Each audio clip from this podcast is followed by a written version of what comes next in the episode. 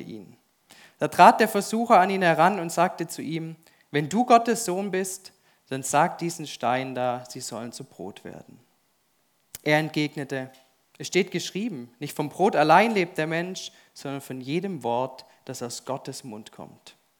Da nahm ihn der Teufel mit in die heilige Stadt und er stellte ihn auf die Zinne des Tempels. Und er sagte zu ihm, wenn du Gottes Sohn bist, dann stürz dich hinab, denn es steht geschrieben, seine Engel ruft er für dich herbei und sie werden dich auf Händen tragen, damit dein Fuß nicht an einen Stein stoße. Da sagte Jesus zu ihm, wiederum steht geschrieben, du sollst den Herrn, dein Gott, nicht versuchen. Wieder nahm ihn der Teufel mit auf einen sehr hohen Berg und zeigte ihm alle Königreiche der Welt und ihre Pracht. Und er sagte zu ihm, dies alles werde ich dir geben, wenn du dich niederwirfst und mich anbetest. Da sagte Jesus zu ihm, Fort mit dir, Satan. Denn es steht geschrieben, zum Herrn, deinem Gott, sollst du beten und ihm allein dienen. Da lässt der Teufel von ihm ab und es kamen Engel und dienten ihm. Da habt ihr sie, die Grundlage für die nächsten 40 Tage. Erneuerung durch Verzicht. Jesus hat gerade seine Taufe erlebt kommt in die Wüste und was macht er als erstes? Er fastet. Jesus beginnt sein Lebenswerk mit einem 40-tägigen Vollfasten. Und er bereitet sich auf eine seiner größten Herausforderungen, die Versuchung durch den Teufel, vor, indem er fastet. Hätte Jesus diesen Test, diese Versuchung des Teufels nicht bestanden, hätte er nicht unser Retter werden können. Wir können sagen, unsere Rettung ist abhängig von dem Fasten von Jesus gewesen. Ich habe jetzt extra ein bisschen dick aufgetragen, um hier einen Blog einzuschlagen fürs Fasten, aber ich finde, es ist wirklich eine spektakuläre Begebenheit, von der wir hier lesen. Wer fastet hier? Jesus von Nazareth, ja, aber auch der Sohn von Gott, Gott selbst. In Jesus und durch Jesus hat Gott für 40 Tage gefastet. Der Mensch gewordene Gott fastet 40 Tage. Und vielleicht würde ich sogar so weit gehen und sagen, er musste für 40 Tage fasten, um sich auf diese Versuchung durch den Teufel vorzubereiten. Dass Jesus gefastet hat, ist nicht nur wichtig, damit wir nachher wissen, dass er hungrig war, wo der Teufel ihn versucht. Ich glaube, das wäre zu kurz gegriffen. Jesus hat nicht zufällig gefastet, dann kam der Teufel vorbei und hat ihn in seinem schwächsten Moment überrascht. Wir lesen vielmehr, dass er vom Geist in die Wüste geführt wurde, um vom Teufel versucht zu werden. Also Gott hat hier seine Finger im Spiel. Der gleiche Geist, der ihn gerade an der Taufe erfüllt hat, führt ihn jetzt in die Wüste.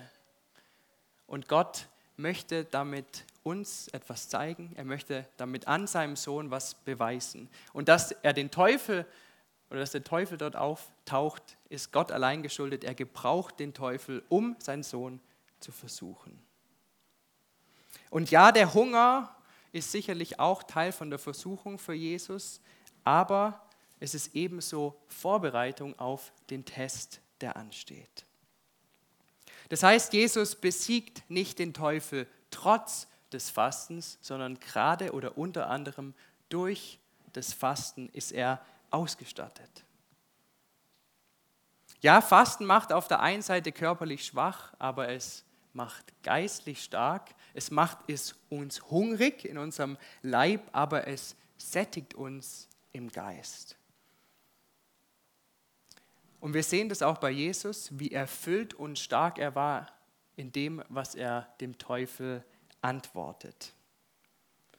Weil das, was er ihm antwortet, hatte er davor durchs Fasten 40 Tage erlebt. Durchs Fasten hatte er realisiert oder auch ausgelebt, dass er nicht vom Brot allein lebt. Und durchs Fasten hatte er gezeigt, dass er bereit ist, sich ganz Gott hinzugeben und ihn allein anbeten will, ihm allein dienen.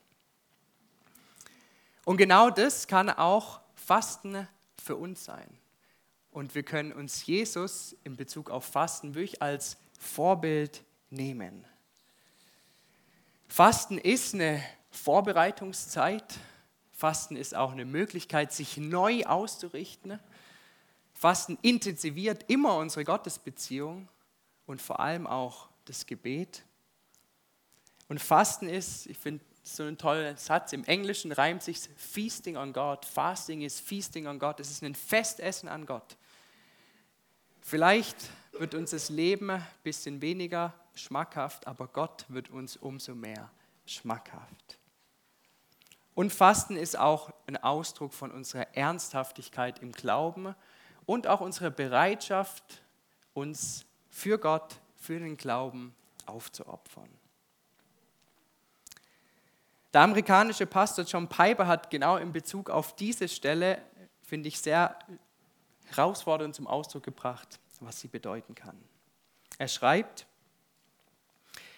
ich denke, es sollte uns zu denken geben, dass der Sohn Gottes sein Lebenswerk mit einem 40-tägigen Fasten begann. Wir sollten innehalten und darüber nachdenken. Wir sollten uns fragen, was ist mit mir her?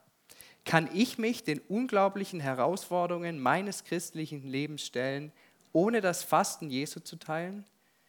Können wir als Kirche die Fülle der Kraft und des Segens Christi erfahren, ohne demütig den Herrn im Fasten zu suchen? Darum lasst uns die nächsten äh, sechs Wochen fasten. Lasst es uns ausprobieren. Und wie der alle schon vor zwei Wochen gesagt hat, Fasten ist nicht nur was, was Jesus selbst gemacht hat, sondern er geht eigentlich wie selbstverständlich davon aus, dass seine Jünger irgendwie auch fasten werden. Und Fasten ist für uns nicht ein religiöser, gesetzlicher Zwang. Wir müssen es nicht tun, aber es ist eine Einladung Gottes an uns, es auszuprobieren. Und Jesus ist uns darin ein Vorbild. Der Claudio hat angefangen, seine Moderation, den Gottesdienst uns ja auch vielleicht in Zweifel mit hineinzunehmen, wenn wir mit dem Thema Fasten konfrontiert sind. Ich habe aber bei euch auch durchaus gemerkt, dass der eine oder andere sehr begeistert ist zu fasten. Und ich muss sagen, ich war überrascht. Vielleicht habe ich auch eure Begeisterungsfähigkeit unterschätzt äh, fürs Fasten. Ich habe mir schon fast überlegt, vielleicht könnten wir auch direkt 40 Tage voll fasten, äh, wenn die Leute so begeistert sind. Aber ich habe gedacht, nee, es glaube ich, doch ein sehr steiler Einstieg. Und ich glaube, es macht auch Sinn, nicht direkt äh, für 40 Tage nichts ähm, zu essen. Und streng genommen ist auch das, was wir uns für die nächsten zwei Wochen vornehmen, ein digitales Fasten, kein Fasten. Also wir verzichten nicht auf Essen, sondern wir verzichten auf was in einem anderen Lebensbereich. Aber ich glaube, es lohnt sich wirklich auch beides auszuprobieren, das Fasten und auch der Verzicht. Das sind zwei, beides Sachen, die uns im geistlichen Leben unglaublich viel bringen, auch einen ähnlichen Effekt haben. Es intensiviert unsere Beziehung zu Gott, wenn wir auf Dinge verzichten oder wenn wir fasten. Wir zeigen damit, dass wir es ernst meinen und dass wir auch bereit sind, für unseren Glauben zu leiden. Essen, Fasten ist auf jeden Fall die Extremform, wenn man nicht mehr isst, wenn man wenn man nicht mehr isst, dann stirbt man irgendwann. Man kann nicht ewig auf Essen verzichten. Und auch in der Bibel sehen wir, dass es eine Seltenheit ist, dass für lange Perioden, wie eben jetzt bei Jesus, gefastet wurde. Die Normalität und die meisten Erzählungen sind eigentlich, dass man für kurze Perioden, meistens für einen Tag gefastet hat und das für einen bestimmten Anlass. Wir sehen dann auch nachher bei den ersten Christen, dass sie das eigentlich so weitergeführt haben. Sie haben sehr regelmäßig gefastet. Wir wissen aus historischen Überlieferungen, dass sie immer am Mittwoch und am Freitag gefastet haben, also jede Woche, aber dafür für kürzere Perioden von nur einem Tag. Und dass sich nachher so eine 40 Tage Fastenzeit entwickelt hat, ist nochmal eine spätere christliche Entwicklung oder Tradition. Verzicht auf der anderen Seite, das kann man für längere Perioden. Man kann auf gewisse Dinge auch sein ganzes Leben lang verzichten. Und deswegen macht Sinn, wenn wir uns in so eine lange, fastende Zeit reinbegeben, dass wir auch den Verzicht dazu nehmen und nicht nur auf das Essen verzichten, sondern auch auf unsere digitalen Dinge und dann im letzten Block auch noch auf unsere Zeit. Und ich merke bei mir selber, ich freue mich einerseits unglaublich auf die Fastenzeit, aber auch ich merke, wenn ich dann drüber nachdenke, was ich vielleicht machen möchte, dass ich doch nicht so Lust habe. Ich liebe es einerseits, mehr Zeit mit Gott zu verbringen, mehr in sein Wort einzutauchen, mehr Lobpreis zu machen, mehr ihn anzubeten. Aber ich liebe es auch, einen Filmabend zu machen, ein Fünf-Gänge-Menü zu genießen oder einfach mal auszuschlafen, meine Zeit zu genießen, zu chillen. Ich weiß nicht, wie es dir mit dem Fasten geht. Aber ich merke, die kommende Zeit, darum freue ich mich am Ende drauf, hilft mir gerade in diesem Zwiespalt eine richtige Entscheidung zu treffen, weil ich weiß, was mir eigentlich wichtiger ist, was ich eigentlich machen möchte. Und ich freue mich drauf, in so einem sonntäglichen emotionalen Hoch wie heute eine Entscheidung zu treffen, die ich dann aber vielleicht am Montag schon wieder bereue. Aber wenn ich dann nochmal auf die Zeit äh, zurückschaue, merke, das hat mich doch Gott näher gebracht.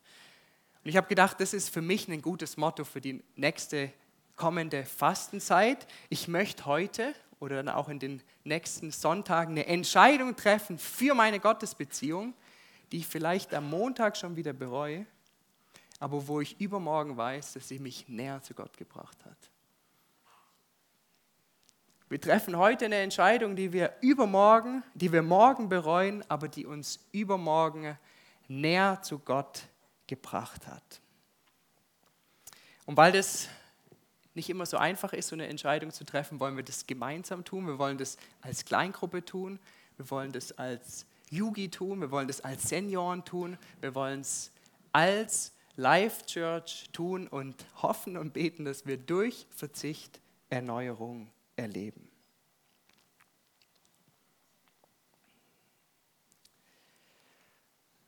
Ja, liebe Life Churchler, Fasten und Verzicht ist was Wunderbares. Und Jesus hat uns eingeladen und hat uns gleich zum Beginn von seiner Wirkzeit ein gutes Vorbild gegeben, was es bedeuten kann und auch wie wesentlich es für seine eigene Ministry, sage ich mal, war, aber auch wie wesentlich es für unser Leben sein kann. Aber wenn das alles wäre, dann könnten wir auch eine buddhistische Glaubensgemeinschaft sein oder eine muslimische Glaubensgemeinschaft, weil da ist auch Fasten und Verzicht unglaublich wichtig, vielleicht sogar wichtiger als für uns Christen. Was macht also christliches Fasten aus? Ich glaube, Jesus musste auch aus einem weiteren Grund fasten. Er hat sich nicht nur vorbereitet auf die Versuchung, sondern er hat auch gefastet, um zu erfüllen. Dass Jesus gekommen ist, um zu erfüllen, ist was, was uns durch die ganze Bibel hindurch, vor allem im Neuen Testament, wir sehen und gerade im Matthäusevangelium. Gerade ein Kapitel später sagt Jesus in Bezug aufs Gesetz, ich bin gekommen, um zu erfüllen. Dass Jesus erfüllt ist, wesentlich für seinen Dienst. Und wenn ihr die Geschichte lest, vielleicht habt ihr euch auch schon mal gefragt, ja, warum fastet denn Jesus genau 40 Tage? Hätte er auch 39 fasten können oder 41? Und wenn er 40 Tage gefastet hat, warum war es ihm so wichtig, genau dieses Detail seinen Jüngern mitzuteilen? Oder können wir es uns so vorstellen, dass Jesus in der Wüste war wie ein Gefangener und eine Strichliste geführt hat, ah, Tag 40, endlich kann ich ausbrechen aus der Wüste. Oder war es der Teufel, dem wir die 40 Tage zu verdanken haben, weil er zufällig am Tag 40 vorbeikam, um Jesus zu versuchen? Ich glaube, und da lehne ich mich nicht weit aus dem Fenster, dass es nicht zufällig ist, dass Jesus genau 40 Tage gefastet hat und dass er uns allein mit dieser Zahl 40, mit den 40 Tagen, was Entscheidendes mitteilen möchte. Wir werden ja die kommenden sechs Predigten auch nochmal Geschichten hören, wo es immer um diese Zahl 40 geht. Ihr habt davor auch schon einen kleinen Brainstorm gemacht, euch überlegt, wo, wo kommt die Zahl 40 in der Bibel vor. Und es ist wirklich so, sie kommt auffallend oft vor. Vor allem im Alten Testament gibt es viele Geschichten mit der Zahl 40. Was bedeutet die Zahl an sich schon symbolisch? Vier, kann man sagen, steht in der Bibel immer für eine Ganzheit. So wie wir auch vier Himmelsrichtungen haben, vier ist was Ganzes und die verzehnfachte Ganzheit ist 40. Also es ist wie eine vollkommene Ganzheit, ein volles Maß der Zeit, eine bestimmte Zeitspanne, die Gott festgelegt hat. Es gibt eine Person in der Bibel, die vielleicht ganz stark von dieser 40 geprägt ist, und das ist Mose. Wenn ihr euch überlegt, er hat bis zum 40. Lebensjahr in Ägypten gelebt, dann war er 40 Jahre auch in der Wüste, bis ihm Gott begegnet. Oder in der, ja. Und nochmal 40 Jahre hat es gedauert, bis er gestorben ist mit 120. Wir haben es davor schon gehört, David und auch Salomo hatten 40-jährige Regierungszeiten. Und auch im Richterbuch lesen wir davon, dass Richter 40-jährige Friedenszeiten einläuten. Aber letztlich ist so die prominenteste 40er Erzählung in der Bibel sicherlich die Wüstenwanderung vom Volk Israel. Nachdem sie aus Ägypten befreit wurden und bevor sie ins verheißene Land einziehen, wandern sie 40 Jahre durch die Wüste. Es ist eine Zeitspanne, die von Gott gesetzt wurde als Prüfung, aber auch als Vorbereitung für den Einzug ins verheißene Land, die durchlebt, die ausgehalten werden muss, bevor eben was Neues anbricht.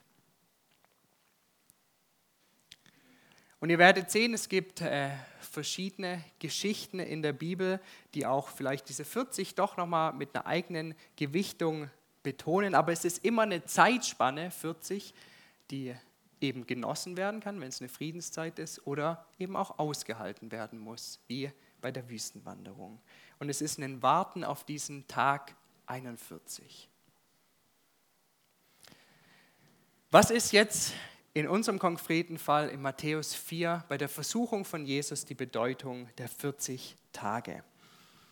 Ich meine, dass es eine, und ich bin damit nicht allein, eine klare Anspielung und auch Erfüllung ist von der 40-jährigen Wüstenwanderung. Es gibt einige Hinweise im Text, wenn ihr mal die vorherigen Kapitel lest, merkt ihr schon, dass es immer eine Stoßrichtung gibt, und zwar, dass Jesus eigentlich ab der Geburt nochmal irgendwie durchlebt, was Israel davor schon gemacht, durchlebt hat. Das fängt an bei seiner Geburt, hat sein Vater Josef einen Traum und deshalb muss Jesus nach Ägypten. Bei Israel sehr ähnlich. Josef, der Träumer, führt sein Volk Israel erstmal nach Ägypten. Dann haben wir auch bei Jesus einen Kindermord. Herodes beschließt, alle Kinder umzubringen. Genauso bei Mose.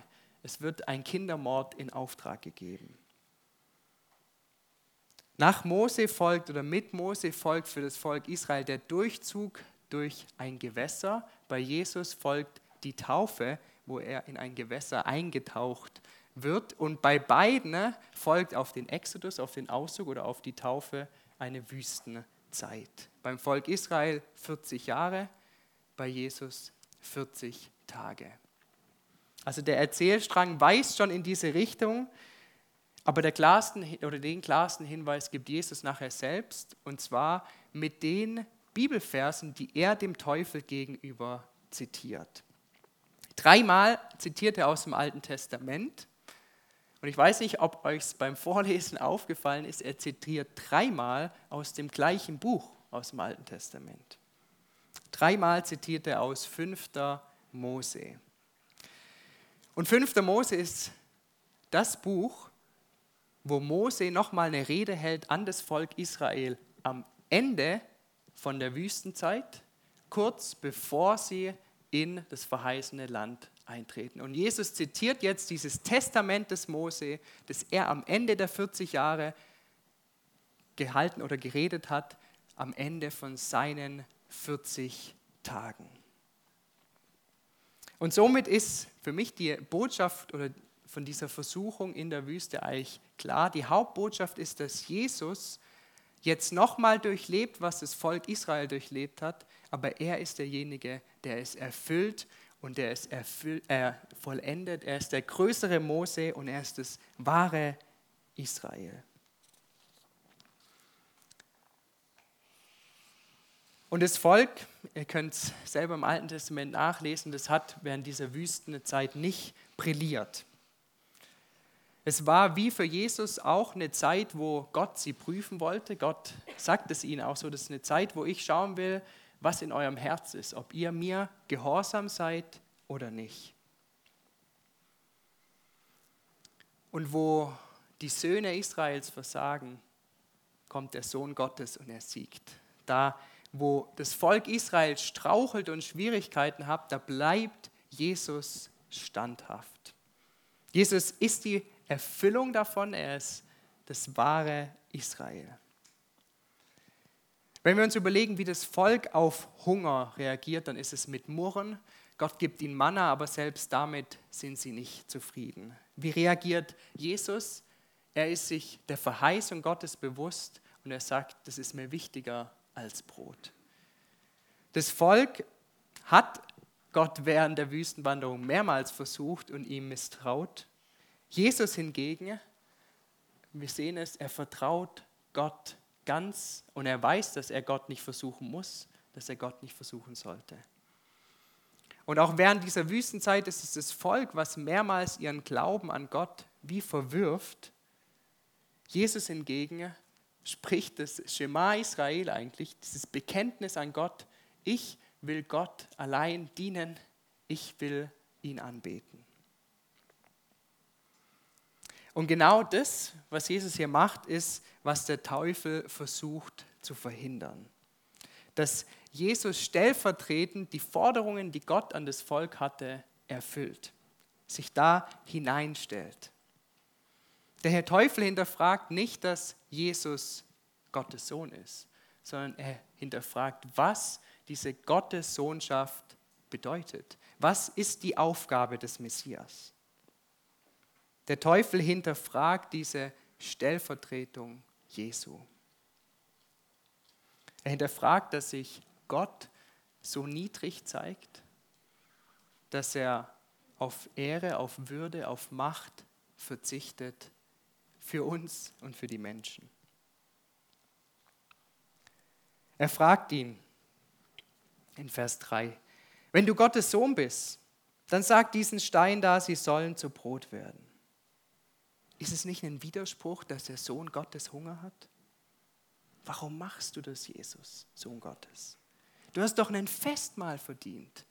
Und wenn nicht ein Festmahl, dann doch wenigstens ein Stück Brot.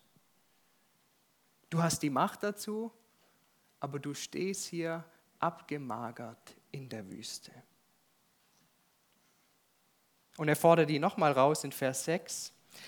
Wenn du Gottes Sohn bist, dann stürz dich hinab, denn es steht geschrieben, seine Engel ruft er für dich herbei und sie werden dich auf Händen tragen.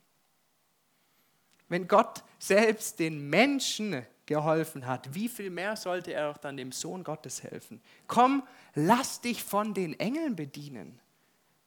Dein Gott hat dich an den leblosen Ort geführt. Das ist doch nicht deiner würdig. Bring Gott dazu, dass er dich wie einen Prinz verhält, behandelt. Stürz dich von den Zinnen und du wirst sehen, wie die Engel dir dienen, anstatt dass du den Menschen dienen musst.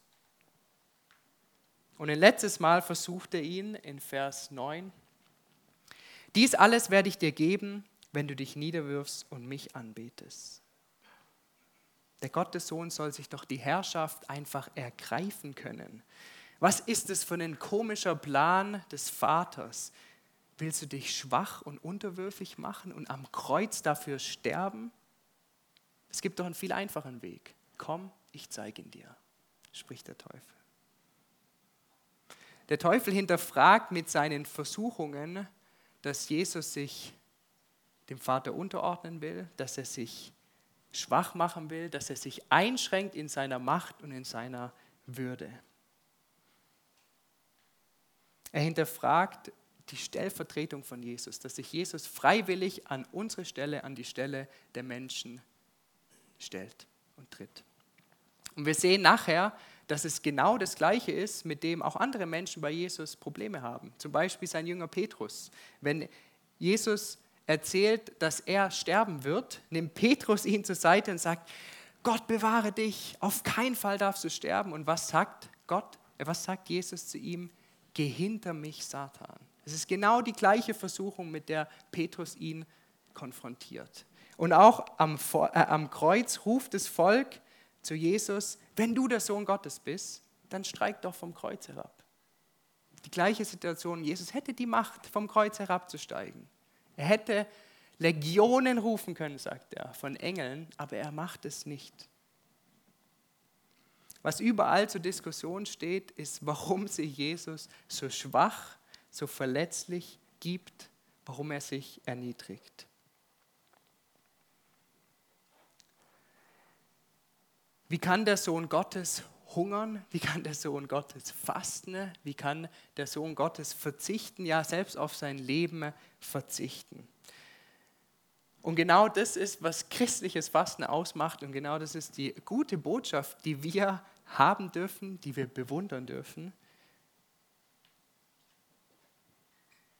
Jesus musste fasten und Jesus hat gefastet, weil das Volk Gottes es nicht geschafft hat.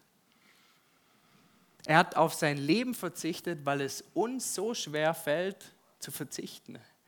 Ich glaube, hinter jeder Sünde, die wir haben in unserem Leben, steht irgendwo auch ein Unwillen, auf Dinge zu verzichten. Auf Aggression, auf Gewalt, wie auch immer zu verzichten. Aber Jesus kam, um zu dienen und nicht um bedient zu werden. Und das ist das Evangelium im Blick auf Fasten und Verzicht. Jesus hat für dich auf alles verzichtet. Er hat unter seiner Würde, unter seiner Macht für dich gelebt. Jesus hat für dich gefastet.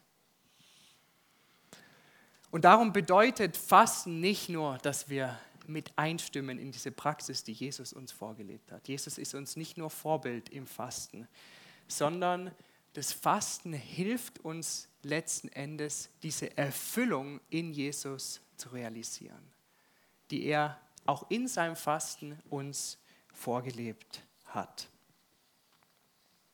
Und so kommt die Kraft aus der Erneuerung oder die Kraft durch Erneuerung kommt nicht durch unseren Verzicht, sondern sie liegt allein in Jesus. Der Verzicht kann uns aber helfen, diesen Blick darauf zu richten, auf die Erfüllung in Jesus. Ja, die Band darf gerne nach vorne kommen. Ich freue mich, mit euch zu verzichten und gerade auch die nächsten zwei Wochen auf digitale oder im digitalen Bereich eine Verzichtübung einzugehen. Aber mir war wichtig, auch nochmal am Anfang von dieser Fastenzeit zu betonen, dass wir uns überlegen, wozu wir fasten. Wir fasten nicht, um disziplinierter zu werden oder um unser Leben selbst zu optimieren.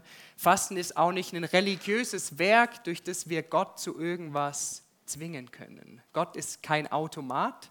Was beim Fasten rauskommt, das wissen wir nicht. Aber wir wollen durch das Fasten Gott, für Gott mehr Raum schaffen und unseren Blick auf ihn schärfen, auf das, was er getan hat. Wir fasten aus geistlichen Gründen, um Gott zu suchen, um ihm näher zu sein und um für ihn mehr Raum zu schaffen. Und ich glaube und ich erwarte es auch, dass das Fasten uns auch demütigt, dass wir merken, gerade vielleicht in den nächsten zwei Wochen, vielleicht schon morgen, wie abhängig wir auch von gewissen Dingen sind. Ich weiß, dass bei mir, das wird sicher kommen, wenn ich äh, meinen digitalen Konsum einschränke. Aber deshalb freue ich mich auch auf die Predigt nächste Woche, weil da wird es genau oder wird es auch die Möglichkeit nach der Predigt gehen, gerade unsere Schwachheit und das, wie schwer wir uns fallen mit Verzichten vor Gott hinzugeben. Ich freue mich auf deine Predigt, Julia. Ihr dürft wirklich sehr gespannt sein.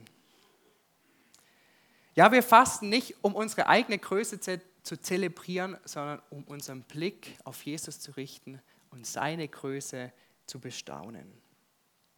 Erneuerung durch Verzicht, aber nur, weil Jesus für uns verzichtet hat. Ich möchte noch beten. Jesus, ich danke dir für deinen Verzicht. Ich danke dir und wir wollen oder wir können nur darüber staunen, was du für uns getan hast.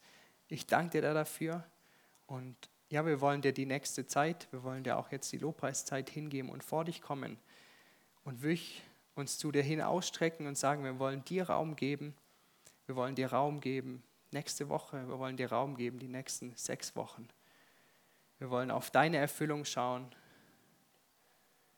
und sind gespannt, wie du uns erneuerst.